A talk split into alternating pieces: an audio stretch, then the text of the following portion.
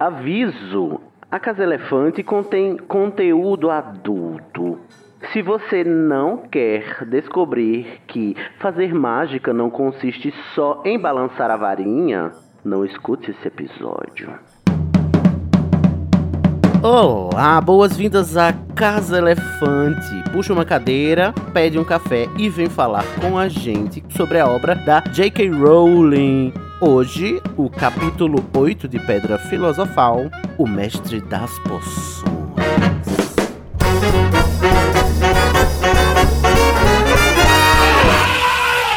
Alerta de spoilers.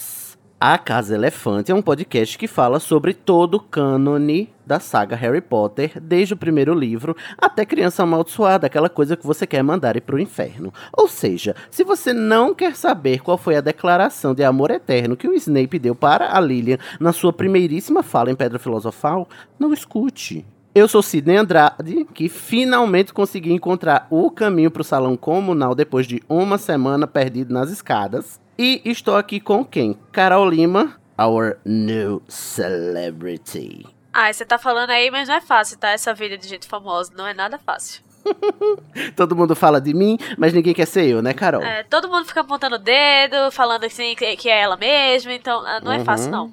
Me, Não me- sendo fácil. me dificultando chegar nos lugares, é péssimo. E também aqui conosco, ela que mal pode esperar para assistir a sua primeira aula de defesa contra as artes das trevas, Larissa Andrioli. Olá, estou aqui esperando a aula porque eu não aguento mais me dar mal na aula de herbologia.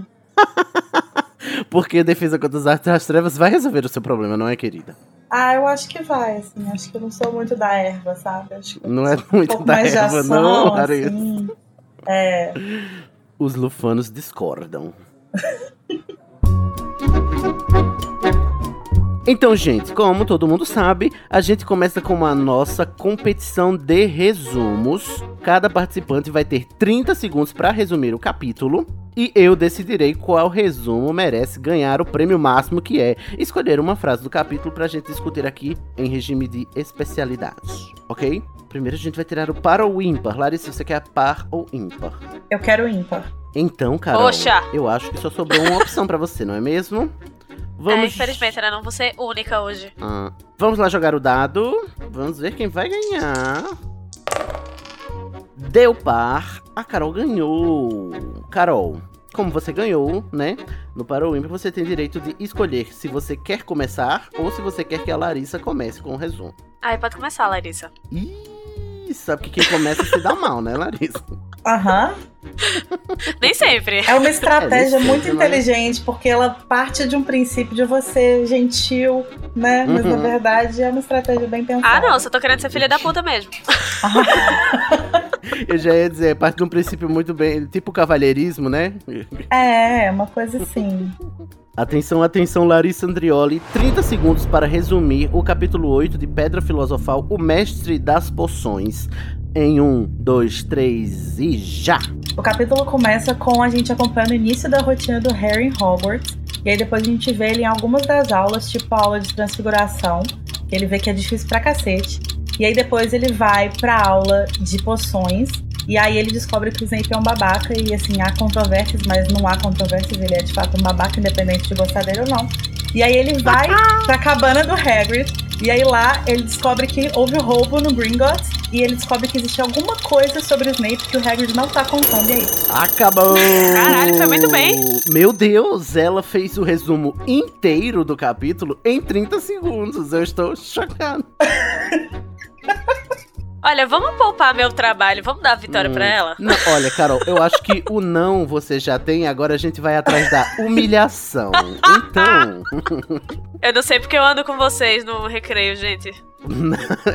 Essa turma, né? Essa turma abusiva, a gente é os marotos, né? E você é o rabicho, claramente. Agora eu tô triste de verdade. Então, Carol Lima, agora em prol da sua humilhação em praça pública, você tem 30 segundos para resumir o capítulo 8 de Pedra Filosofal, O Mestre das Poções. Em 3, 2, 1, já! O capítulo começa com Harry sendo exposto como um animal do cativeiro, todo mundo apontando o dedo. pra ele, ele não consegue chegar nos lugares que ele se perde toda hora, chegando, tentando chegar nas aulas, onde cada professor tem uma reação diferente ao nome Harry Potter e o peso que ele carrega. É, logo depois ele recebe um convite pra ir pra casa do Hagrid antes de ir pra aula de poções, onde ele é escorraçado pelo Snape, sem ter feito nada pra merecer isso. É, o, o caldeirão do Neville explode, eles voltam para o castelo, depois vão pra casa do Hagrid, onde ele conta coisas que ele não deveria contar. Acabou! que ele não deveria. não consegue, né, Moisés? Não Não consigo. consegue. Mas eu fui, cheguei perto dessa vez. Foi pertíssimo. É porque assim, Daqui pra Ordem da Fênix. já notamos um padrão em Carol que ela se afoba muito, né? Ela fica nervosa quando vai fazer o resumo. Bom, gente, eu acho que não tem discussão, não é mesmo? Larissa Andreoli ganhou este, esta competição. Obrigada, gente. A Sonserina não aguenta mais ser humilhada. A gente tá correndo atrás do prejuízo. Tá, Qual é a isso aí. sensação de vencer o, o- campeonato dos resumos? Olha, é bem legal saber que agora com o Dumbledore morto, existe algum tipo de justiça nesse Para a universo. Sonserina. Para a Sonserina. Pois é isto, olha só, vou dar o resumo oficial aqui, tá bom? E em seguida a gente parte para a discussão da frase que a Larissa Andreoli vai escolher. Você sabia que você pode ser um doador do Animagos, a casa do Estação 93 Quartos, do Dose de Polissuco e da Casa Elefante através do PicPay? É fácil. É só entrar em picpay.me barra animagos e escolher o plano. Você pode cancelar seu apoio a qualquer momento. O dinheiro que você doa pra gente é utilizado para trazer cada vez mais conteúdo acessível e de qualidade para vocês. picpay.me barra animagos. No capítulo 8 de Pedra Filosofal, o Mestre das Poções, o que acontece? Harry começa a conhecer os lugares de Hogwarts, né, da escola. Os alunos têm seus primeiros dias de aula, conhecem os seus professores. Harry visita a cabana do Hagrid, na qual, né, onde ele acaba descobrindo algo sobre o roubo em Gringotts, né? E aí a gente vai descobrir o que que é, né, que ele descobriu. Lá na cabana do Hagrid, o maior boca de sacola de Hogwarts, não é mesmo? Tá escutando, Danilo Borges? Boca de sacola, meu Deus do céu. Melhor xingamento. O Hagrid merece. Mas, Larissa, vamos lá. Pra começar aqui nossa discussão, qual é a frase do capítulo 8 que você vai trazer aqui pra gente debater brevemente e inicialmente? Brilha, brilha na Jazinha. Na Então. chazinha. É, eu vou perguntar o seguinte: no, quando o Harry tá com o Hagrid, é, e aí ele questiona sobre o Snape odiar ele, ele fala, mas ele parecia que realmente me odiava. E aí o Hagrid fala, bobagem, por que eu odiaria? e aí, Aí o leitor que já leu tudo faz kkk, cada cá uma lágrima, né? pois é, exatamente. O leitor que já leu tudo dá uma gaitada, né? É. Não, e aí, assim, ao mesmo tempo, como uma leitora que já leu tudo, eu fico pensando em duas coisas, assim. Primeiro, é, a gente sabe que existe muito motivo ali, muito, muita história, né? Entre o Uhum. Snape e o quem ele vê no, no Harry, né? Mas, ao mesmo tempo, essa frase, essa, essa, a forma como o Hagrid fala isso, me faz pensar se ele não sabe mais do que parece, assim, sabe? Hum. Tipo, até que ponto ele Tipo o sabe. Não, tipo assim, eu, porque eu acho que.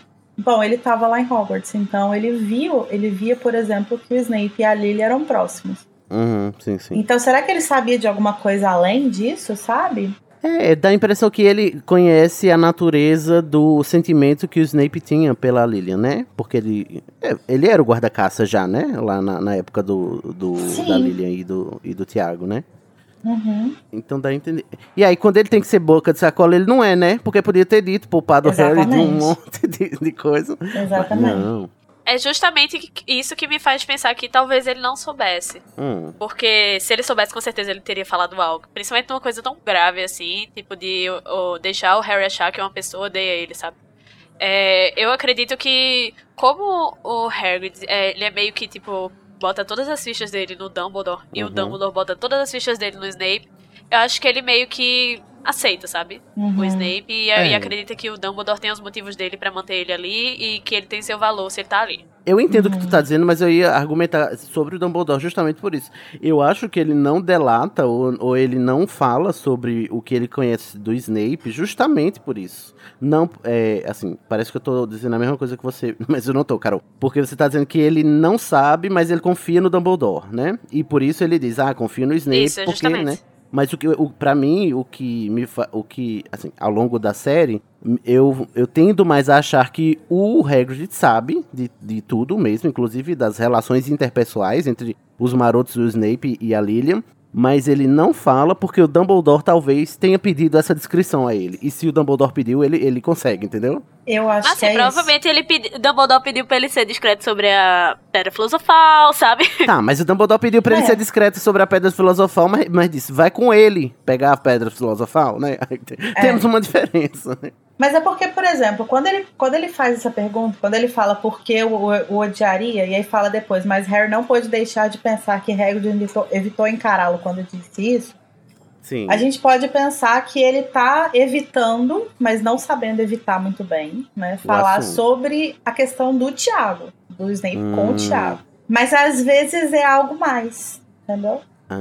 Ele tá evitando, olha lá, olha lá, o elefante na sala. ele devia saber também, né, que o Thiago não era que se cheirasse, não é mesmo? Talvez Eu ele, acho, e, é. e ele e ele sabe também que o, o- provavelmente ele sabe que o o Thiago foi quem salvou o Snape lá de quase ser morto pelo Lupin, né, com a armadilha que o, Sim. o sim. Sirius montou pra ele, né? E ao mesmo tempo, tipo, o, Har o, o, o Hagrid ele já tá em Hogwarts nessa época, então ele já tá em Hogwarts quando o Snape começa a dar aula lá. E eu imagino que na época que o Snape começou a dar aula lá, essa tenha sido uma escolha bem questionada, assim, por todo mundo. Uhum. Então, eu imagino que em algum momento o Dumbledore tenha, tipo, falado, olha, confia em mim, né? Tipo, eu tô colocando ele aqui, mas não, sou- não sou maluco, apesar de ser. Apesar de ser. É. E aí eu não sei, assim, é, tipo, até que ponto que ele contou alguma coisa pro Hagrid, sabe? Será assim? Às vezes Nunca não saberemos, revelar não é tudo, assim. É. Nunca saberemos. Infelizmente, porque Quem sabe minha próxima excursão Hagrid- na, na casa da, da. Rowling, eu consigo tirar isso dela. Será que você consegue? Vai lá, amiga. Por favor, bate na porta dela. Tira essa dúvida, por favor. Tantas coisas pra perguntar, vou perguntar isso, né? Até porque tudo que veio depois de, de Relíquias da Morte, parece que o Hagrid foi esquecido no churrasco, né? Ele sumiu. Não aparece Esqueci Hagrid disso. em canto nenhum 100%. mais. Nem em... Ele dá aquela, aquela bolsinha e, e some. e some. Nem naquela peça que não deve ser nomeada ele aparece. A não ser quando é uma memória lá e a gente vem ele buscar o bebê Harry, né? Ou seja, eu fico, às vezes eu fico me perguntando, gente, o Harry não convive com o Hagrid esse tempo todo depois de tudo isso. Ele levou esse menino pra Hogwarts nos braços. Às vezes ele morreu, não. Ah. Ah, eu me recuso. Me recuso também. O Hagrid Não, vai acho pouco sempre. Assim, Uma pessoa, uma pessoa que sobreviveu à Batalha de Hogwarts, ela tem que se tornar alquimista logo, portanto, Portanto, imortal. Mas o Hagrid é alquimista, né? Porra, que estrago que não ia ser. Não é isso? Ele ia fazer um Os tipos de bicho. Bom, vamos agora passar para a discussão do capítulo em si, né? Agora que a gente já fez a devida premiação para a nossa vencedora. Parabéns. Parabéns, Larissa. Sua primeira participação, Obrigada. primeira vitória. Isso não significa nada, mas parabéns. Então vamos começar aqui com os temas principais do capítulo, gente. O capítulo começa com o Harry, né, tendo a sua prime seu primeiro dia de aula, lá depois do, do- da seleção. E aí tem o quê? A, a- a primeira coisa que a gente experimenta através da perspectiva do Harry é ele ter que lidar com os olhares dos outros, né? Porque ele é essa pessoa famosíssima no mundo bruxo. E ele tá o tempo todo tendo que espremer essa franja pra baixo pra ninguém olhar, sendo que tipo, Harry, get a grip, meu querido. Você acha que é, é- é a cicatriz que te identifica? É incrível, né? Como as pessoas, assim, apontam, olham e falam dele de uma maneira quase acusatória, sabe? E nem se importam se ele tá vendo, se ele tá ligando pra aquilo. É, chega até a ser cruel. A pessoa que tá chegando ali agora não sabe nem o que é que tá fazendo ali, só tem oito anos. Uhum. E você chega a se perguntar, mas será que as pessoas fazem isso? Gente, pessoas fazem isso sim, de verdade. As pessoas são cruéis. E não tem noção do que elas fazem também, assim, né? Quando, quando a curiosidade é aguça, as pessoas perdem os limites. Uhum, Perdem o tato completamente. sim. Uhum. Eu acho muito doido que é, meio que dá para você esperar esse tipo de comportamento de crianças e adolescentes, né? Mas a atitude do Flitwick, por exemplo, sabe? De tá lá fazendo a chamada e aí de repente ele dá um gritinho. Gente, você é um Uhum. adulto, você deveria ser a pessoa responsável nessa sala e você tá fazendo o que, é, o que é uma atitude diferente da do Snape, né? Completamente oposta do Snape, mas que acaba sendo também Uhum. um pouco incômoda, assim, né? O Snape é uma coisa Demais. mais agressiva e tal, mas a do Flitwick também é meio. Gente, pelo amor de Deus. Tipo assim, é, sou tão famoso que eu tô derrubando professores, né? tipo, É. de surpresa. A gente já teve a- essa noção da fama do Harry e do incômodo que ela causa nele. Desde o, o Expresso de Hogwarts, né? Quando ele começa lá e, e os gêmeos estão lá olhando pra cicatriz dele e tudo. Mas aqui é quando a coisa fica séria mesmo. Uhum. Aliado ao fato de que ele, e como é novato, né? Junto com o Rony, eles têm que conhecer o castelo. E o castelo não facilita para ninguém, não é mesmo? Não ajuda. Eu acho maravilhosa a descrição que é feita aqui de como o castelo é complexo. Ele tem sete andares, né? Se eu não me engano. É, sete andares conhecidos, né? Uhum. É, e ó, tudo se mexe. Tudo se mexe. Os quadros, as armaduras, as estátuas. Menos as escadas, tá bom, Chris Columbus? Escadas não se mexem em Hogwarts. Agora, Sidney, tem é, nesse parágrafo um pouquinho acima, tem dizendo que escadas, algumas escadas levavam a lugares diferentes no dia de sexta-feira. Então, tipo, elas podiam até se mexer, mas não com tanta frequência quanto acontece nos, nos filmes. Mas eu acho que Uhum. elas te levavam no sentido de que você tava andando nessa escada e de repente você para em outro lugar magicamente, não que ela se moveu, entendeu? Eu sempre entendi assim. Do Amigo. tipo, uai, essa- enfim. Mas é mágica, né? Aham. E É. aí tem as escadas que tem os degrau falhado, que o Neville sempre tropeça, né? E cai e trupica. Não, a- num castelo essa- normal você já se perderia com uma facilidade imensa, principalmente um castelo que tem 149 lances de escada, realmente não é fácil. Sim. Quanto mais num castelo onde os quadros saem do lugar que você não tem nenhum ponto de referência. É. Agora eu acho muito louco como que a minha memória, pelo menos dos filmes, mistura muito com a dos livros. Principalmente do primeiro, né? Uhum. E eu não lembrava de que não se fala no, no livro explicitamente que as escadas mudam. Eu realmente não lembrava. Uhum. Pra mim, isso era uma coisa do livro já. E só agora que eu vi que não. É porque a Não. gente é, a gente é tão acostumado ao primeiro filme ser assim, o, o filme que a gente acha mais bem adaptado, né, mais fiel, que a gente esquece né? que ele não é É, perfeito, não é igual. É, Uhum. não, sim. Mas isso não. de- Mas eu acho que também as escadas se mexerem no filme é um recurso do roteiro, né, cinematográfico, pra acontecer o que acontece nesse capítulo, que é eles têm que se perder pra acabar dando de cara com, Sim. com o terceiro andar, com a porta do fofo, né? É, é um, é um recurso muito criativo, Melhor inclusive. bicho. Melhor animal de estimação, né? Um cérebro, um cão de três cabeças. e é assim que eles acabam é, é, indo para lá também, porque eles se perdem muito e acabam indo no é, é, parando no terceiro andar, que no capítulo passado foi o, o andar que o, o Dumbledore proibiu todo mundo de ir lá. Sem dizer porquê. Não, e é num- numa dessas aventuras de se perder pelo meio do castelo que a gente tem a primeira relia do capítulo, né? Que porra é essa, Carol? Explica pra gente. É, então, né? Eles topam com aquela alma cebosa do Pirraça. Pirraça, que graças a Deus não tem nos filmes.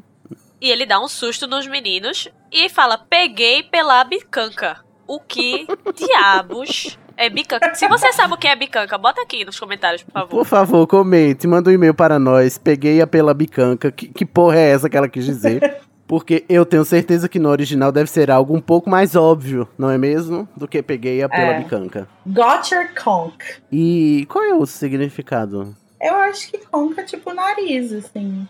bicanca, nariz. Cara, então eu acho muito bizarra essa tradução, mas eu acho que. Tava, sei lá, Napa. E sim, sim. Porque eu acho, eu acho que é nesse sentido, assim. Só que eu acho que ali ela meio que faz essa escolha. Que ela é muito barroca. Não, é, Muito Olha- erudita.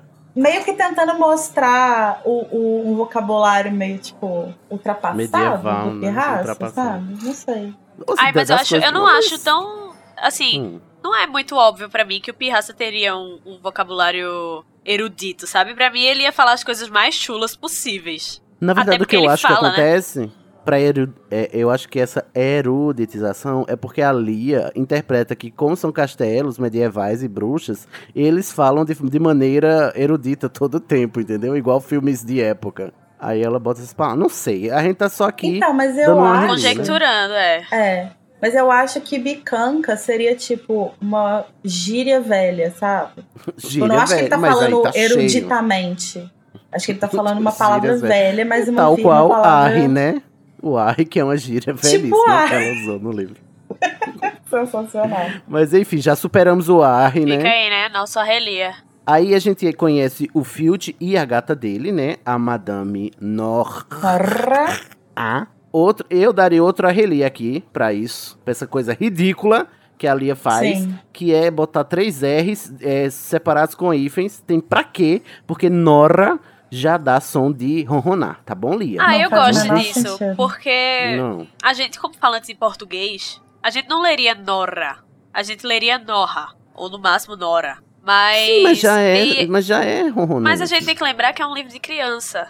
Que essas coisas, é, essas brincadeirinhas com palavras são legais. Eu, eu curto. Assim, pro contexto eu acho legal. Eu dou uma relia, se você curte. Ah, eu dou uma relia também. Porque em inglês é, é, é Norris, né? I Megan stand Norris. for Leah Wyler. Aí temos uma Não, eu super aqui, stand for vez. Leah Wyler, mas nesse caso não. Porque quando eu li, eu, eu tinha dificuldade de entender, sabe? Tipo, eu sempre Sim, eu parava ficava- e falava, Não. gente, o que tá Ai, eu acontecendo aqui? gosto. Eu acho que cria um estranhamento legal, sabe? Eu, eu ficava assim, ué, por que, que ela tá fazendo isso? Por que, que ela tá botando esses hífen aqui? O que que ela quer? Não entendi. É, eu também não entendia muito, não não. entendi.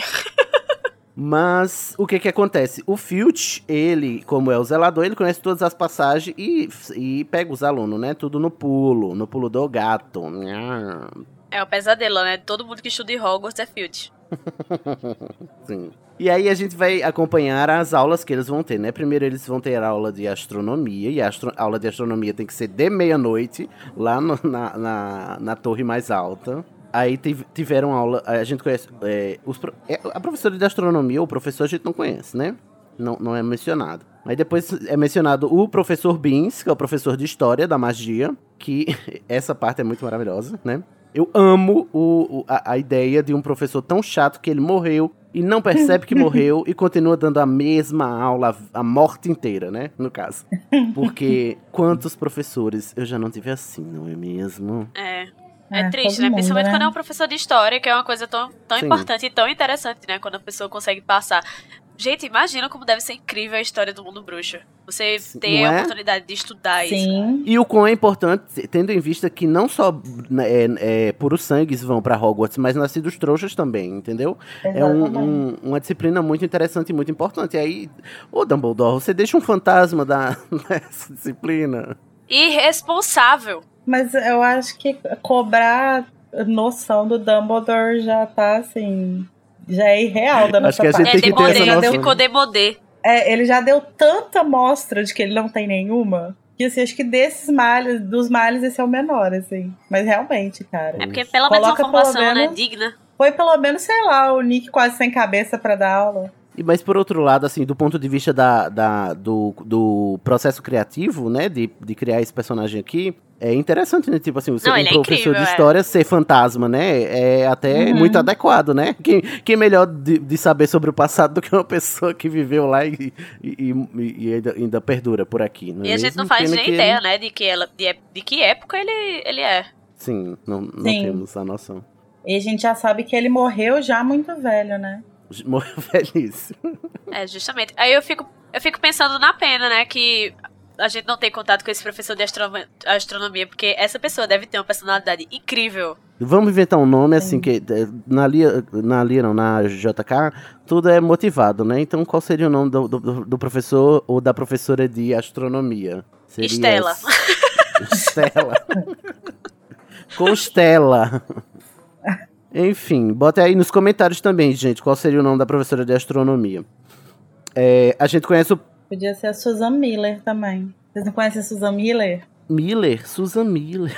Susan Miller, um grande astróloga. Não, devia ser. é, como é Via Láctea o nome dela?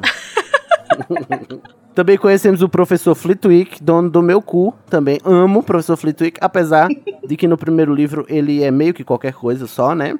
Ah, mas, ele, já vai se dar mostra um grande fofinho aí. Um grande fofinho, sim, sim, sim. Ele escuta o nome do Harry, né? Ele vai fazer a chamada, chega o nome do Harry Potter, ele cai pra trás, o bichinho. Muito é, apatralhado, o professor Flitwick. Apesar de que, depois a gente vai descobrir em materiais extras que o professor Flitwick é exímio duelista. Duelista. Uhum. Sim. Então, não o julgue pela aparência. Inclusive, por falar em aparência, quero aqui perguntar para vocês de onde saiu essa história de que o Flitwick é, é, uma, é um professor meio, né? Uma raça híbrida, uma etnia, etnia, raça híbrida, mágica híbrida, porque no, na- aqui na descrição, pelo menos deste capítulo, ele, ele é só descrito como um professor muito baixinho, né?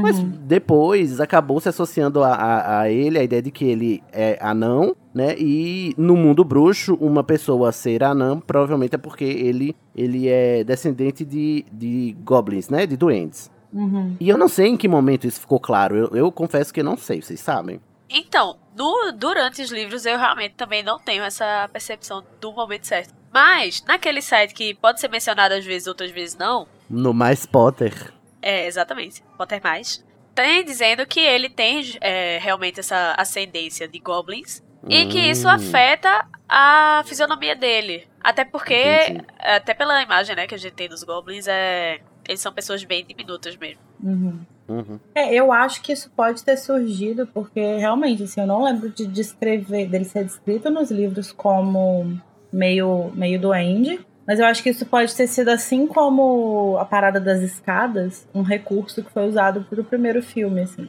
Uhum. Mas assim, E aí pegou. Pegou, né? mas a assim, gente você sabe já que tira, depois né, a aparência tamanho... dele muda, né? Também, na, ao É. longo dos filmes. Muda drasticamente, né? Até Você já eu- tira Uhum. também do tamanho de uma pessoa que tem que subir numa pilha de livro pra enxergar por cima da mesa. Então, realmente é uma É, pessoa de muito fato. pequena. Isso é verdade, mas devo, devo confessar aqui o quê? É, minha mãe é muito baixinha também. Ela não tem nanismo, mas ela é muito baixinha. E pra dirigir, ela dirigia um Celta, que é um carro baixo. Ela tinha que montar num- numa almofada. Ah, e aí, pobre. daí eu tive que. né, o Flitwick se, não precisava ser, ser meio duende pra ser baixinho, porque ele podia só ter 1,50m, entendeu? É, às vezes é uma mesa muito alta. É uma mesa muito alta, vocês não sabem, a mesa de Hogwarts, tudo, tudo medieval, né? Mesa capacitista. Essa cadeira que não tem é, regula, regula, é, Regulagem. regulagem. obrigado, prezada. Muito obrigado. Ah, bom, e aí a gente descobre, descobre o Flitwick, ele é professor de feitiços, né? Inclusive vai ser muito importante para o plot deste, de- deste livro, né? A aula de Ai, feitiços reizinho. lá. Reizinho Corvinal. Mas não é agora. A- depois a gente vai para a aula da professora Minerva, outra dona do meu cu. É, mais Gente, conhecida meu cu- como dona do nosso cu, né? Pode botar no nome dela aí. Pode. Escreve assim, Minerva McGonagall ao redor, assim, fica lindo. Porque é, temos a aula dela, né? A gente descobre que ela é professora de Hogwarts, aquela, aquela bruxa que estava esperando o Dumbledore lá na rua dos alfeneiros, né? Disfarçada de gatenho. A gente descobre que ela é. Ela faz isso mesmo, é a característica dela. A gente não sabe ainda o termo animago, né? Mas sabemos que ela é professora de transfiguração. Eu adoro que ela já começa a aula dela botando pau na mesa, entendeu? Dizendo que transfiguração é difícil mesmo e quem não quiser aprender Sim. sai da minha sala. Então, pois é, cara. E aí é isso que eu fico muito. Eu acho muito louco, porque eu, eu adoro a Minerva, eu acho ela muito massa, assim. Só que, apesar de. e aí Eu não vou passar pano, tá? Mas assim. Lá vem. Não, não vou passar pano. A gente sabe que existe sim o aspecto babaca do Snape, eu não nego isso. Mas a Porra, postura dele. O understatement do ano, Clarice. Não, existe. A sim, gente sabe que. A gente sabe que ele é um Hum, babaca, mas... sim. em determinados momentos. Porém, a postura dele com os alunos de rigidez, tirando o Neville, que ele dá, tem um tratamento especial assim e tal, em geral, ele tá no mesmo nível de. de Ah, não, tu não vai falar isso, não. Eu não vou, assim. não vou deixar você falar isso. Não vou deixar. Larissa, Gente, eu acho que a gente vai precisar concordar e discordar, não é mesmo? Só. Não, porque se você Não, tirar. olha, eu- veja. Uma coisa é você dizer realmente que minha matéria é difícil. Quem não tiver interesse, por favor, saia da minha sala e não volte. Outra coisa é você dizer.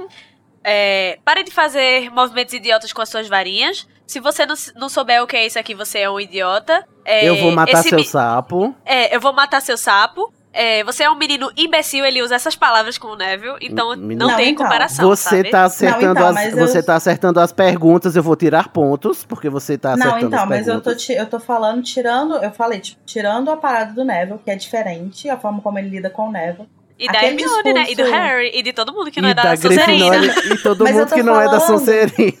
Olha a Sonseriníssima aqui, Mas tá vendo, aquele gente? Não discurso inicial que ele tem, que ele apresenta a disciplina, digamos assim, é o mesmo tipo de discurso Olha, que a Minerva tem. Então, é, é, seria até o momento em que uma pessoa levanta a mão e ele não dá a mínima, Sim. fica só descascando Não. o mesmo aluno. Não, eu concordo, eu concordo. Larissa hoje não. Eu Não, isso eu concordo. eu tô muito tô falando só do discurso inicial, que pra mim, aquele discurso inicial, a primeira fala, é muito similar a dos dois no nível de rigidez enquanto professor. Os dois são muito claros Uhum. com que eles é, com o nível de dificuldade, de comprometimento que eles esperam do aluno. E ainda assim, ali, antes da gente ver como que o Snape vai sim se desenvolver como um babaca, já tipo ali na fala seguinte, ele é visto de um jeito e a seguinte. Minerva é vista de outro. A Minerva é vista como severa e inteligente. Ambos são aquele tipo de professor que entra na sala e fica quieto, né? Só que um Sim, sim. é um babaca e a outra é uma, di- uma diva, uma deusa, uma louca, uma feiticeira. Eu tô chocado com a falsa simetria, Larissa. Desculpa, eu não consigo. Não, gente, mas eu, mas eu fui muito clara que eu não tô falando da forma como ele trata o Neville e o Harry, que são pessoas que ele realmente tem uma postura diferente. E a mas a Hermione? postura. e a Hermione nessa cena. Mas a, a, a postura dele no início da aula, eu tava falando especificamente do início da aula, aquela cena inicial. Sim. A cena inicial das duas Ambos aulas. se apresentam como professores É muito muito. é, Sim. com muita presença em sala, né? Professores severos, né? Pre- Severos. Severos. E Severos Snape. aí, isso, isso tem muito a ver com o que com o que a gente percebe ao longo de todos os livros, né? Não só com relação ao Snape, com relação a tudo, que é o fato de que apesar do livro não ser é, narrado do ponto de vista do Harry, ele é narrado muito próximo ao Harry, né? Ele meio que Uhum. mostra a visão do Harry de alguma forma. É, a gente chega até naquele ponto, né? Que o narrador só sabe o que o Harry sabe. Sim, E é por isso que eu acho que a sua comparação faz sentido, porque só se o livro fosse Draco Malfoy e a Pedra Filosofal é que a gente teria uma Minerva cuzona e um Snape excelente. e o Snape é. Sim, é. Porque, tipo, tem uma. Eu, tava, eu fui até procurar no capítulo anterior aqui, porque qu- antes, antes de entrar na aula de poções, quando ele tá indo pra aula de poções, que ele fala assim: no início, eles estão indo pra, pra aula de poções, né? Aí o, o narrador fala assim: no início do banquete de abertura do ano letivo, Harry tiver, tiver a impressão de que o professor Snape não gostava dele. No final da primeira aula de poções, ele viu que se enganaram, não era bem que não gostava dele, ele odiava. E aí, beleza. Aí o que eu acho muito louco, é isso que eu fui procurar no capítulo anterior, é que da onde o Harry teve a impressão de que o Snape não gostava dele. Porque eles não interagem. A única coisa que acontece é a troca de olhares e a cicatriz dele Mas- dói. Nossa, mas Mas você, já você é percebe quando a pessoa. É, quando a pessoa, tipo. Eu, dá pra ver de cara quando eu conheço uma pessoa nova que eu sei que a pessoa não foi com a minha cara. Fica claro. Sim, Amiga, achei- eu, nem acho- enxergo e já percebo que uma pessoa não vai com a minha cara quando ela olha Não, pra mas mim. sabe o que eu achei doido? Foi que não, não menciona isso no capítulo, entendeu?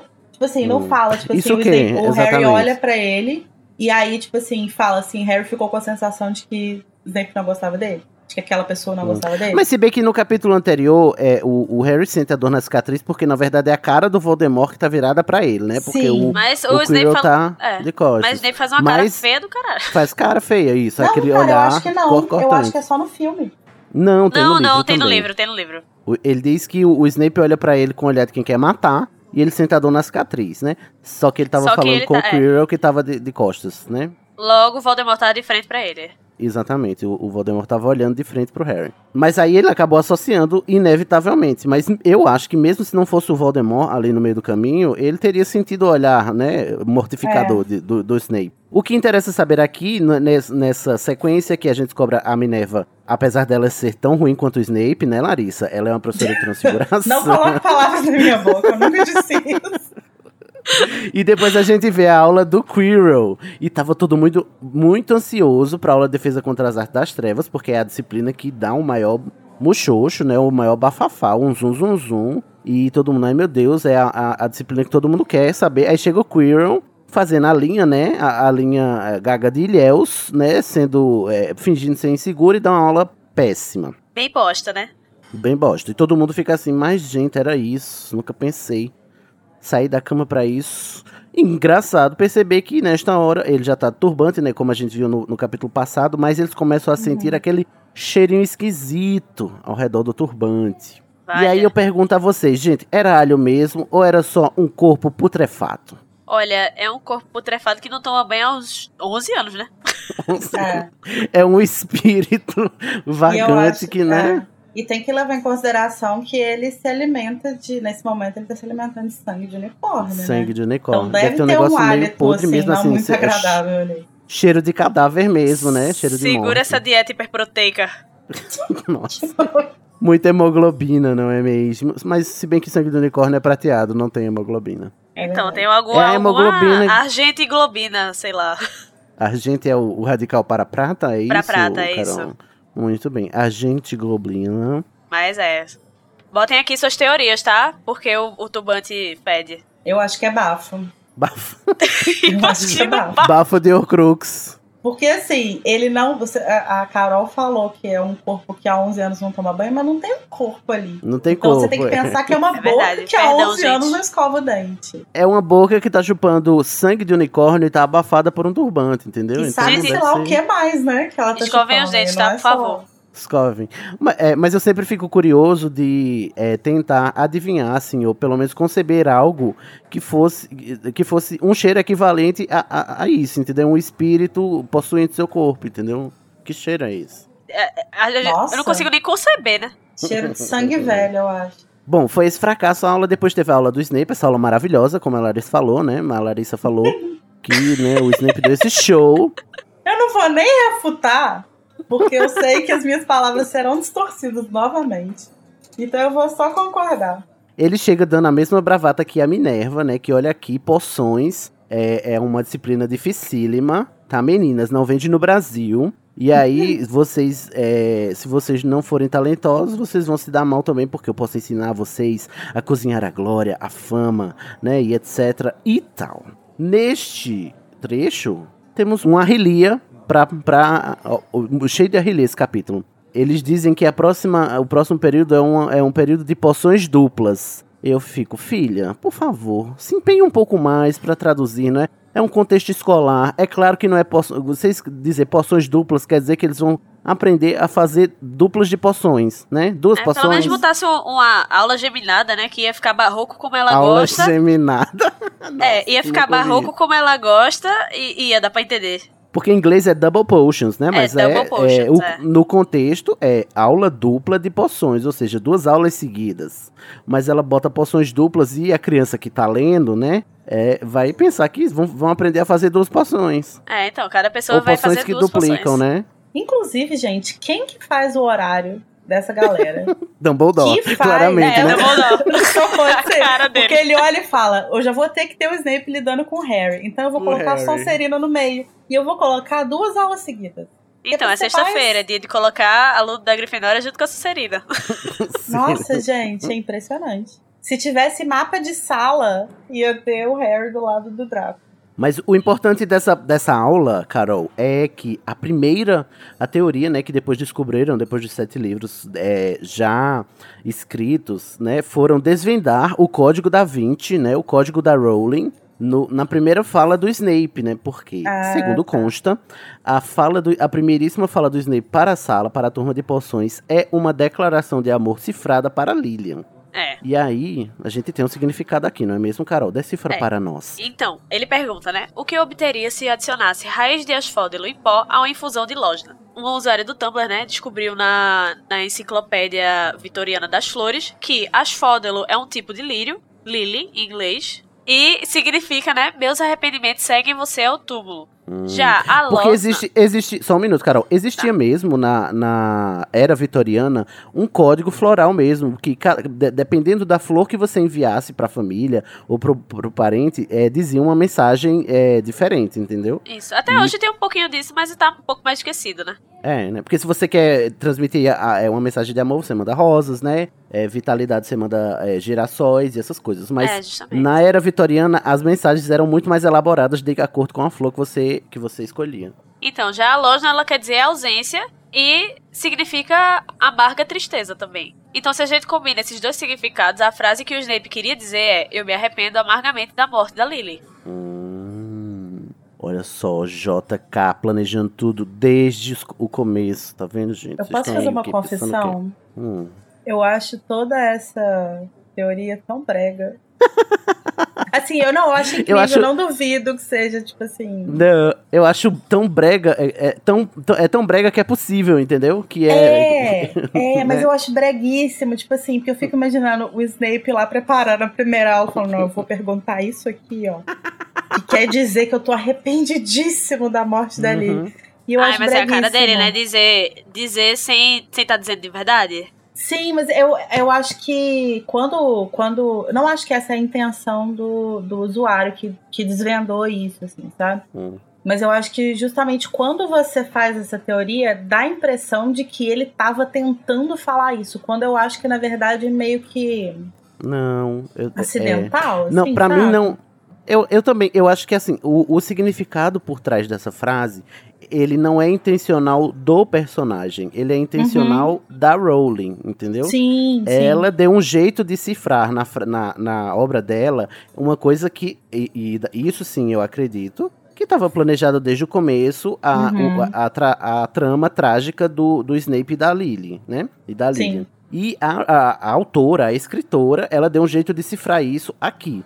Eu acho que o Snape, na- inclusive o Snape não deve nem saber de nada disso, entendeu? Só quem sabe é a Rowling. E ela Sim, deu um jeito sim. de fazer, de, de, de fazer esse código aqui só pra, sei lá, pra se divertir também, né? É, não, concordo. Eu acho que o que rola muito é que quando se fala sobre essa teoria, normalmente as pessoas falam dando a ideia de que o Snape fez isso, Não. sabe, tipo, intencionalmente. E eu Uhum, acho muito não. aleatório. Não é o assim. personagem que tá dizendo isso, é, a- É, é a é a escritora autora. que tá dizendo Rowling, isso, é sim. a autora. Uhum. Não é isso, faz sentido. Muito que bem, mas é muito legal, né? E também, e outra coisa importante que a gente aprende aqui nessa primeira aula de poções é sobre o Bezoar, né? Que se o Harry tivesse prestado atenção no Bezoar, ele não teria quase matado o Rony lá em Enigma do Príncipe, não é mesmo? É que Muito ele só salvou graças ao próprio Snape, né? O próprio Snape, Snape salvou.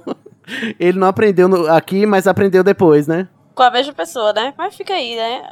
E aí você e aí eu concordo com a Larissa, o Snape é o melhor professor pro Harry mesmo, entendeu? Ele ensinou tudo que o Harry Cara, precisava. então, tipo assim, ele é, um, ele é um bosta. Ele é um bosta. Mas ele conseguiu, de alguma forma, fazer o Harry aprender umas paradas que, se ele Umas tentasse coisas. ensinar na moral, o Harry não É ia verdade. aprender. Olha, eu vou, ter, eu vou ser obrigada a, a- a concordar com a palestrinha. Até porque a gente vai descobrir, né, lá em Câmara Secreta, que a, a- o feitiço que salva o Harry desde sempre, que é o Expelliarmus, quem ensinou foi o Snape também. Então fica aí. É.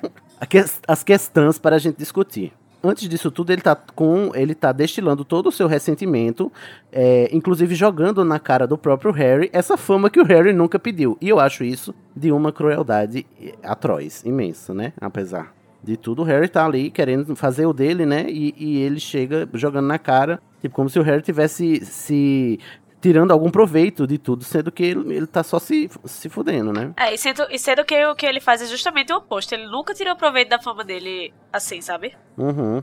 E é nessa, é nessa, nessa aula que a Grifinória perde um estrondoso total de 3 pontos. E eu fico, gente, qual é a medida dessa pontuação? Eu acho Entendeu? incrível, né? A inflação que os, os pontos sofrem depois. pontos. Porque né, é, depois vai, é, vai de 50 pra cima, por cabeça. É.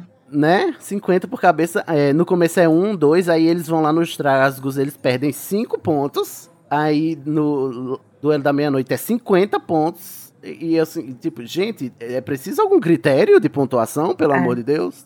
Não, e é muito louco, porque nos filmes é completamente diferente também. Nos filmes eles não usam esse sistema de um ponto, dois pontos. É tudo de 10 pra cima. É, é, quando vai tirando é, é decimais. É, sempre em dezenas, né? O que faz mais sentido, né? Embora, né, esse, esse plot da taça das casas e das pontuações, ele só vai ser relevante aqui, no primeiro livro.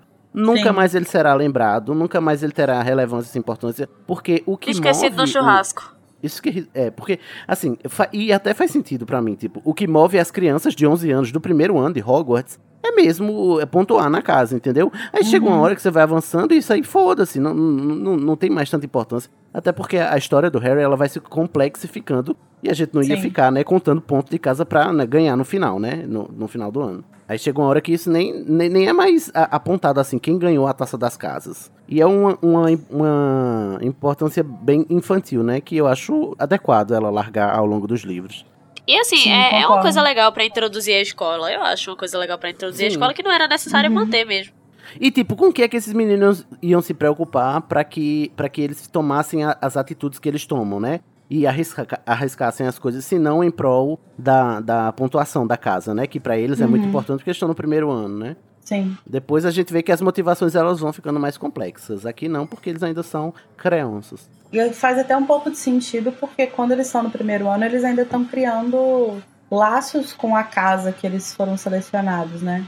Então você precisa ter algum hum, tipo de motivação ali para você estar. Tá... É lógico que você vai ter seus amigos e tal, mas às vezes você não vai ter também. Então, tipo, o Neville, por exemplo, ele, a motivação dele inicialmente é manter uma, uma, um nível de dignidade na pontuação ali, né?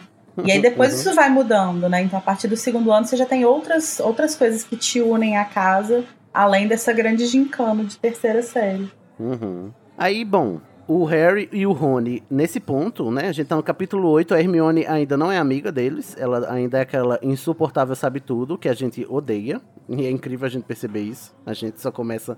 A Hermione só faz, só entra pro trio lá no décimo capítulo, se eu não me engano. Ai, mas ela é sensata desde sempre sensata, mais chata, né? Chatíssima. É, sem chata. Sem chata. Amo. Mas, né, sempre com a razão. Inclusive, é o que mais incomoda nas pessoas, né? Elas estarem certas. Não, não, vamos ser sinceros. Quando você. Tudo que você quer fazer na vida é errar, uma pessoa estar certa é a pior coisa do mundo. Ai, mas eu, eu, eu, eu empatizo com ela um pouco.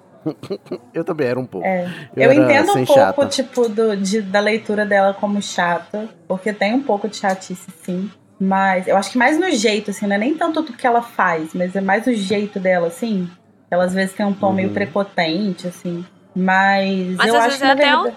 uma forma de se proteger, né? Sim, e eu é. acho que vai é muito mais. A chatice dela tá muito mais no fato de que o Harry e o Ron querem não ter limite nenhum e ela chega ali mostrando para eles que eles precisam ter algum tipo de limite. E yeah, é, bota a mão na consciência, meu querido. Dê uma reboladinha, pelo amor de Deus. Mas eles dois tiveram essas, essa semana infernal, que terminou com essa aula do Snape é péssima. E, só que é, tiveram um acalento, não é mesmo? Porque o Hagrid convidou o Harry pra ir pra cabana dele, né? E tal. E eu achei tão fofinho o bilhete do Hagrid, assim, ó. É, agora que você terminou a semana, vem aqui me visitar. Eu, eu me apeguei a esse menino, entendeu? Ah, é a pessoa eu mais fui lá fofa, buscar né? ele. Hagrid, apesar de boca de sacola, é uma boca de sacola com um bom coração.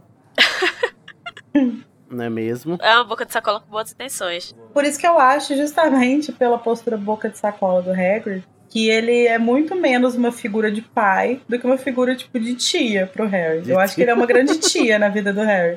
Tia! tipo, ah, tia. Sabe? Aquela fofoqueira, né? Aquela é, que é uma tia tudo, fofoqueira, que não sabe guardar segredo, que gosta muito dele, cuida dele, faz bolo, mas uhum. é o bolo que ninguém quer. Sabe? Eu acho que ele ah, é existe figura. pais e pais, né? Eu acho ainda que o Hagrid tem uma figura paterna muito forte é, sobre Harry, porque ah, ele foi. A gente viu, né, nos capítulos passados, que ele deu o primeiro acalento, a primeira sensação de segurança, e eu acho que isso conta muito. Uhum. Inclusive, é, Lari, no episódio passado, a Nayara mesma comentou, né, que pra ela o, o Hagrid tá mais pra tio mesmo do que pra pai. Uhum.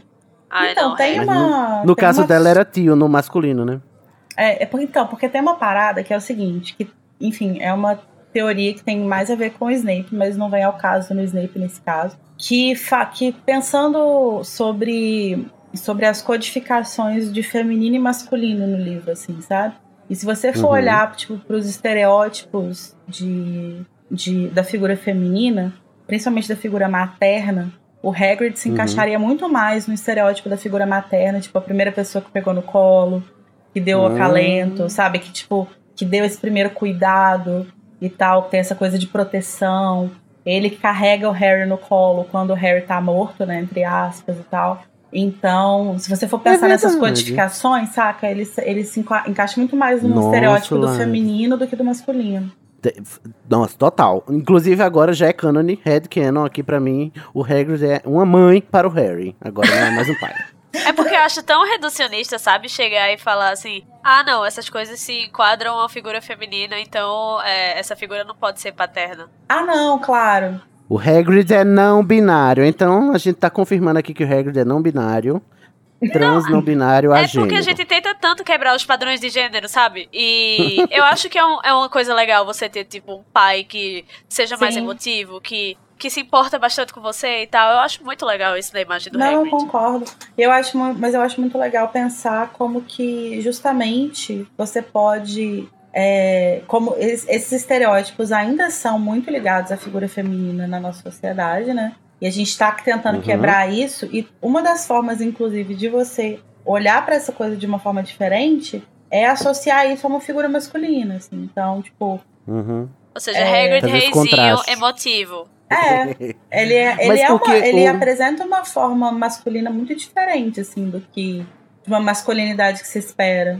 É, inclusive, vocês falando isso, é porque eu entendi o, o, o, o raciocínio da Larissa quando ela diz assim: é, na obra da Rowling existem os códigos do, do que é feminino e do que é masculino. E, e, aparentemente o Hagrid não corresponde, né, ao, Uhum. aos códigos masculinos da própria obra. Tendo em vista também que é uma obra feita na década de 90, né, tem, muito, tem muita opressão patriarcal mesmo aí, né, a gente já sabe de toda a história aí sobre o, o inclusive a própria Rowling, né, e o patriarcado, e o sofrimento, o machismo e essas coisas. Dito isso, eu acho engraçado e curioso agora perceber que, por causa dessa falta de é, marcadores do que a gente considera como masculino no Hagrid, é muito raro e quase impossível você perceber pessoas associando o Hagrid como uma figura paterna pro Harry. Entendeu? Uhum. Nas suas interpretações. É, é sempre o Sirius, que eu acho uma irresponsabilidade. Você achar uma figura paterna, o Sirius. Obrigada. O Dumbledore, que eu É, entendo. Sirius é, Sirius é Né? no máximo o irmão mais velho. O irmão mais velho e O. Sirius é o irmão mais né? velho 100% irresponsável que, tipo, faz a merda e depois finge que foi só o irmão mais novo que fez. Pois É isso. Mas aí, como eles. É, o Sirius e o Dumbledore, por exemplo, eles têm mais marcadores de masculinidade, ou daquilo que a gente entende como masculinidade nessa lógica, é mais comum e quase é, unanimidade é, a gente entender que a primeira figura paternal do Harry foi o Sirius. Não, né? Porque temos o Hagrid. Obrigada, É, Sidney. mas não é, eu discordo. Inclusive, quando o Sirius chegar, olha, a rixa vai começar, tá? Se prepara, prisioneiro de Azkaban. E é, eu acho muito é, interessante pensar no, no Hagrid enquanto figura paterna, apesar dele ser a tia, né, ser a mãe, porque, na verdade, ele rompe, né, com esses est- estereótipos de gênero. Sim. Até, inclusive porque, né, a gente é, é, repara isso, é escrito como um marcador cômico, mas ele guarda a varinha dele num guarda-chuva cor-de-rosa, né? O quão, Sim. quão é- é- é exótico, não é isso, né? Uhum. É por isso que eu fico puta com as, com as injustiças que ele sofre, sabe? Porque, tipo, desde o começo ele tava sempre ali junto de Harry. E aí vocês querem que eu aceite o Sirius como pai do Harry? Ah, vem, tá de catagem, pelo amor de Deus, bota... É, porque Ah, essa parada do, do, dessa- desses marcadores masculinos no Hagrid, né, da ausência deles no caso, isso é uma parada que tem muito a ver com uma discussão que é feita acerca do Newt, né? Do Newt como uma nova masculinidade no universo de Harry Uhum. Potter. Ele também não tem muitos desses marcadores, assim, apesar de ter mais do que o Hagrid, eu acho. Mas ele também tem uma, uma, uma sensibilidade diferente. Então, a pontaria não é, é- seria como se apropriar desses marcadores que normalmente são vistos como femininos para Uhum. apontar para uma nova possibilidade de masculino, sabe? De Tipo, uma nova uma forma do homem. saudável, né? Isso, exatamente. Não, e uma coisa que, acres... e que acrescenta muito ao personagem do Harry é porque a gente tá esquecendo aqui que ele é um homem enorme de mais de dois metros de altura. Sim, Quando É, você olha pra ele, exatamente. Quando você olha pra ele, você vê uma montanha de pelos com cara de selvagem, entendeu? Apesar de, de todas essas faltas de marcadores. sim. Meu Deus. Bom, vamos ultrapassar aqui, porque uma coisa que eu queria comentar, apesar de tudo isso, é que o, o Harry é convidado e ele chama o Rony sem avisar o Hagrid, entendeu? Tipo assim, eu vou levar esse total desconhecido pra casa do, do meu amigo aqui, que me convidou. Que falta de consideração, Harry, pelo amor de Deus, Poxa, pelo menos, Harry. né? É, essa, Dá um se, aviso. se fosse a minha casa, eu nunca mais convidava o Harry, porque eu detesto visita inesperada. Visita Aí eu chamei só né? ele. Aí Ele- vem outro. Nossa Pois é. senhora.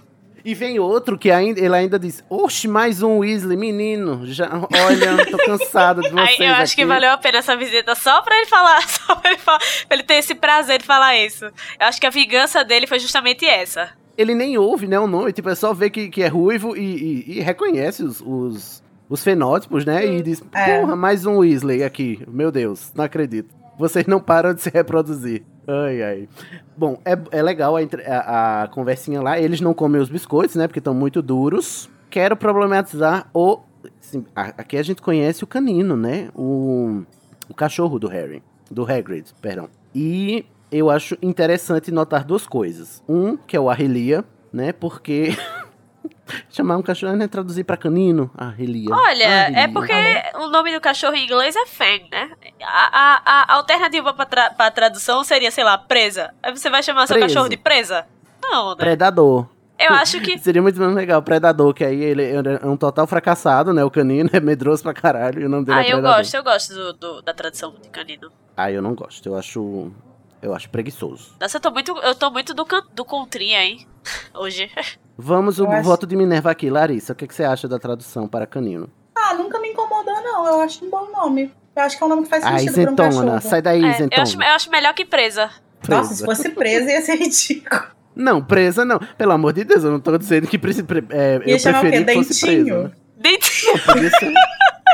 Dentinho, ai que legal esse dentinho. Enfim, mas eu acho que Predador seria legal, Predador. Ai, Até porque ele é contraditório nos nomes. Porque o, o cão de três cabeças feroz, ele chama de fofo, né? Então, Ai, mas vamos, fofo é um né? ótimo nome. É um ótimo nome, por isso que eu achava que o canino, por ser medroso, teria que ter um nome voraz, entendeu? Eu vou chamar o canino de Predador agora, de agora em diante. Ele acabou de ficar com dreads na minha, na minha cabeça aqui. E o predador. É, outra coisa que eu gosto de. é, eu gostei de perceber aqui nessa releitura desse capítulo, por causa do canino, é que é, a gente só vê é, animais domésticos relacionados a- aos bruxos, só gatos, né? Gatos, corujas, sapos. Esses animais que estão habitando o nosso inconsciente, ou o nosso consciente coletivo, né? O folclórico, né? De bruxas. E nesse, nesse, nesse campo de sentidos não existe a figura do cão. Né? O- e, e parece que a Rowling ela adota isso no sentido de dizer assim: pessoas menos mágicas se apegam melhor a cães do que a gatos, entendeu? Porque o, o Hagrid, inclusive, não gosta da gata da- do, do Filch, né? Mas quem Ele gosta da gata do Filch, né? Mas ele adota justamente um cão e aí parece que assim, tipo assim, um cão, me parece que como os animais eles têm certa magia também, né? A coruja é mágica, né? Apesar de serem as mesmas corujas que a gente que trouxa vê, a coruja, o sapo e, e os gatos, eles são todos meio, meio mágicos, mas parece que o cão não. O cão ele é menos mágico do que os animais, os outros animais e ser um cão, o animal, é, o pet do, do Hagrid, pra mim fica é, enriquece ainda mais, porque o Hagrid é esse personagem que, que tá com a magia quebrada, né? Que ele é pouco mágico por causa da, da história de vida dele, que a gente vai conhecer depois. A gente tem, se de algum outro bruxo que tenha como companheiro um cachorro? Eu não, não me Não recordo me em lembro. nenhum momento. Inclusive, a única aparição de cão que eu, que eu me lembro, fora o canino, é no, no livreto Animais Fantásticos de Onde Habitam, que tem Que o tem o Krupp. né? É. Krupp. Que é um, na verdade, é um anima ele é um É animal um- fantástico só é. porque ele é um cão com do- dois rabos. Entendeu? Tipo, é Uhum. muito patético, entendeu? é. Não tem só o um cão Krupp, que tem tá? dois Eles não gostam de trouxas. E o Sirius, né, gente? Ou seja, só tem exemplo ruim de cachorro neste livro, né? Não melhorou muito, né? Não melhorou. JK não gosta de Se cães. tivesse deixado denuncie. só o canino. Corre aqui, Luísa. Mal. Luísa Mel. Luísa Mal. Luísa Mal. Luísa Mal é o Voldemort, né? Do, do mundo É. dos bichos. Sai pegando os bichos e, e transformando em Or- em Horcrux. E, gente, é só no final deste, deste capítulo que o plot caminha, né? Porque eles, o, o Hagrid, com a sua boca de sacolice, né? Deixa escapar lá o, o, o roubo do Gringotts e o, o, o Harry, muito xeroque, deduz, né? Gente, mas era o dia que a gente foi, eu e você, então ele roubou naquele mesmo dia. Ah, então foi naquele cofre, entendeu? E aí eles vão passar o resto do livro agora tentando descobrir o que era que tinha no cofre que foi roubado. O que, que tentaram roubar e que agora está em Hogwarts, né? Porque o, o Hagrid tirou de lá para levar para Hogwarts, porque Hogwarts, claramente, o lugar mais seguro do mundo bruxo, não é mesmo? Então, já que terminamos a discussão central do capítulo, vamos agora para o nosso momento Expecto Patronum.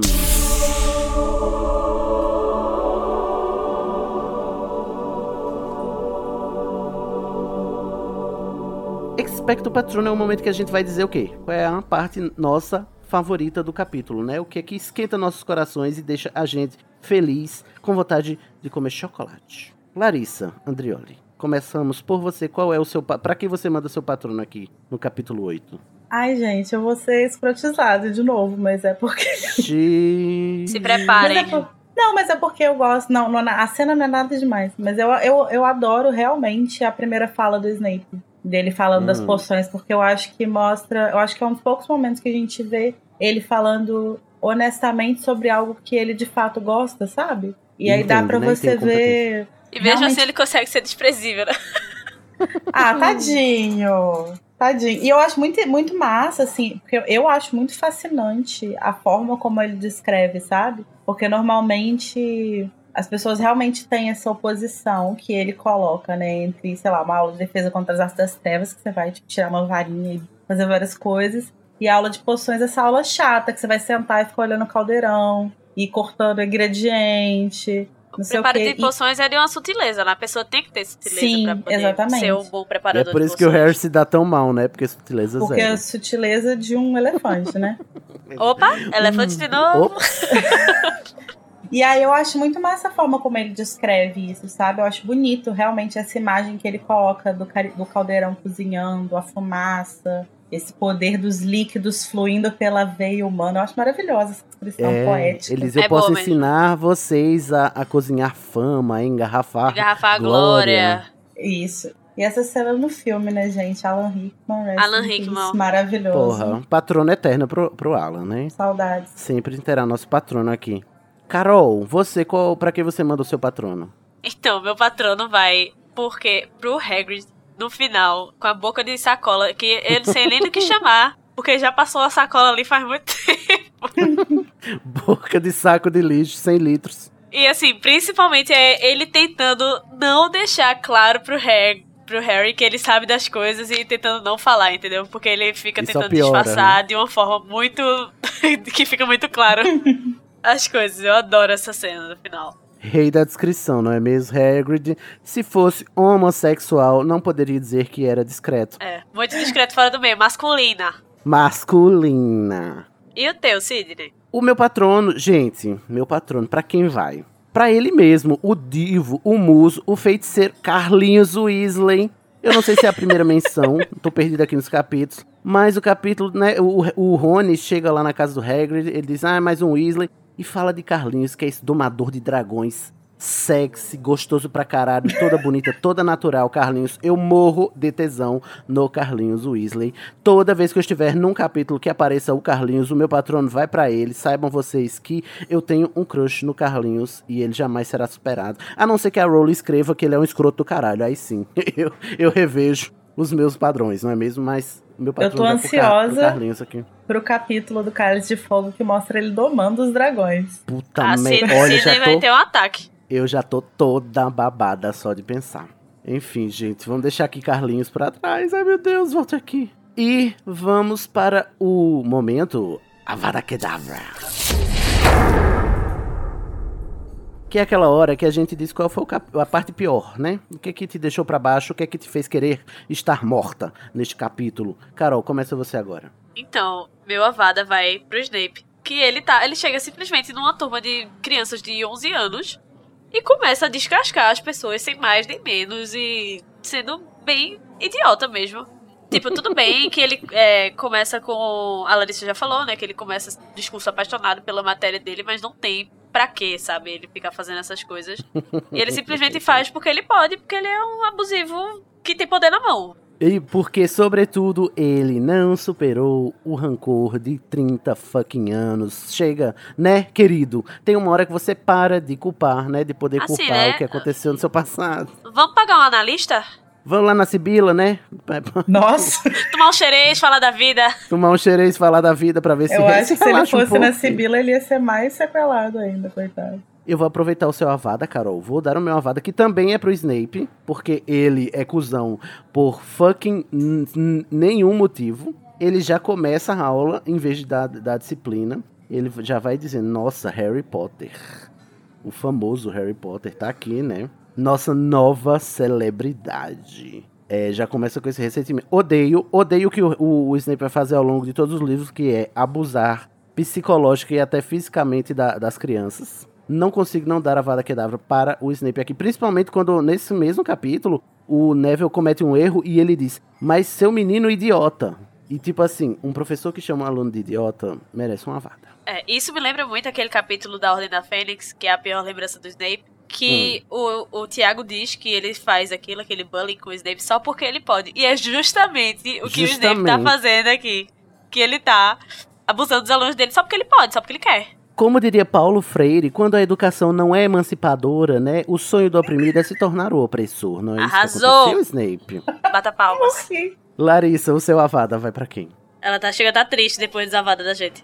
Não, Dois avada o meu, Snape o meu avada vai pro Snape também. Puta merda, uma avada triplo. Por esse plot twist vocês não esperavam. Não esperavam. Aí eu acho que a gente tem que ter noção, tipo assim, apesar de eu amar aquele discurso dele lá no início, realmente, como eu disse antes, depois ele dá a degringolada ali. E me incomoda especificamente aquela cena que ele fala. Ele não fala com o Neville, né? Ele fala com o Harry, depois que o Neville erra. E ele vira pro Harry e fala: Você não ajudou ele? Por quê? Porque você achou que a culpa é sua, você melhor ser errado. Porque eu acho, tipo assim, nada justifica as coisas que ele faz. Mas isso aqui é um nível de paranoia. E, tipo Sim. assim, o resto você pode discordar, mas você meio que entende de onde tá vindo. Não, e você. Eu nem acho paranoia, é ressentimento. É tipo assim, eu vou te culpar por tudo e qualquer coisa. É, é Porque um você é essa pessoa é. que me lembra essa coisa ruim do meu passado. E aí eu não vou mais culpar o que você faz, eu vou culpar o que os outros fazem que eu tava do seu lado, tava no raio,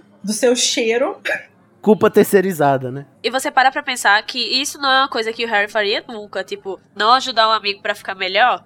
Mas é uma coisa Sim. que o Draco faria e o Snape adora o Draco prioridades, né? choices, como diria, né? Choices. Eu tenho uma, uma dúvida com relação à a, a relação que o, que o Snape mantém com o Draco, porque eu acho que o Snape, obviamente, protege muito o Draco, né? Tem, dá um tratamento diferenciado, mas eu não acho que ele de fato goste do Draco. Eu acho que é meio que uma parada de Nunca tipo. Parei pra pensar. De tipo, o Draco é filho do Lúcio e o Snape sabe que em determinado momento ele vai ter que voltar a ser espião e vai ter que hum. voltar, sabe? Então, tipo assim, eu não acho que exista nenhum tipo de amizade entre ele e o Lúcio, por né? exemplo, né? sabe? Eu acho que é meio que, tipo assim, eu vou manter a linha. Eu concordo contigo. Uhum, sim, acho. Então, assim, é óbvio que existe uma proteção do Draco, sim. Mas eu acho que é uma proteção muito calculada. Pra sabe? manter a aparência, né? É. De tipo, não vou Ele arriscar tem... aqui, porque quando a parada estourar mesmo e eu voltar a conviver uhum. com esse homem maluco, Sim. vai que ele sabe que eu, sei lá, tirei um ponto dele porque ele foi babaca com o Harry. O melhor jeito de você chegar ao, ao pai é conquistar o filho, né? Também. Uhum. E Sim. aí, quando o Lorde das Trevas voltar, né, e reacender, o, o uhum. Lúcio vai falar em prol do, do, do Snape justamente porque ele foi essa pessoa que apoiou e que Sim. encobriu todos os malfeitos do, do, do Draco em Hogwarts, né? Lindíssimos, uhum. falaram tudo. Ó, pra gente encerrar aqui o episódio do capítulo 8, o mestre das poções, que recebeu três avadas, será que ele sobrevive? Bom, tem teorias que dizem Spoiler, que. Spoiler, não. mas tem teorias que dizem que ele não morreu, sabia, Larissa? Tem teorias de que ele tá na Jamaica. Jam... Eu juro pra vocês. Eu juro. Na, mas qual você. é a. Não, agora eu quero saber qual é o porquê na Jamaica. O embasamento da Jamaica eu não sei dizer. Mas eu sei que existem vários. Tipo assim, porque existe um, um setor do Tumblr, né? Que é o Snape Dom, que é frequentado apenas por pessoas que se interessam pelo Snape de alguma forma. E lá tem muitas fanfics, muitas teorias de que o Snape sobreviveu. E muitas delas colocam ele na Jamaica. Eu não sei, tipo assim, se uma pessoa começou e colocou Jamaica aleatoriamente todo mundo seguiu. Nossa, eu tô chocado. Mas é algo real. Eu tô muito impactado com o Snape de dreads, né? Não, sensacional. Bronzeadinho. Bronzeado puxando um, não é mesmo? É, inclusive tem uma mina... Marley. Com Bob Marley. Inclusive tem uma mina lá no Tumblr que ela faz cosplay de, ela faz cosplay de vários personagens. E ela é muito Hum. foda, ela fica muito parecida com todos. E aí tem várias fotos dela, tipo, com uma blusinha estampada, assim, Snape sabe? jamaicano. E, e, e bronzeadinha, assim, queimadinha de sol, fazendo cosplay de Snape na Jamaica. Ai, gente, Snape jamaicano, what a concept. Bom, pra, encerrar, pra encerrar aqui, gente, a lista dos, dos personagens novos que foram citados nesse capítulo foram a Madame Nora, né? Que é a Madame Nora. A professora Sprout, que por enquanto ainda tá no feminino, mas vai mudar já já, né? Ela vai transicionar daqui a pouco, né, Lia? O professor Beans, o professor de história. O Emerico, o mal. E o Rico, o esquisitão. São dois bruxos mencionados na aula de história da magia. O professor Flitwick. O canino, o cão. O predador. É isso, gente. Por hoje terminamos o capítulo 8. Nós nos ouvimos na semana que vem pro capítulo 9, falar sobre o capítulo 9, o duelo à meia-noite. Ui. À meia-noite todos os gatos são pardos, não é mesmo? Vamos dar tchau, gente. Um, dois, três e tchau. Tchau.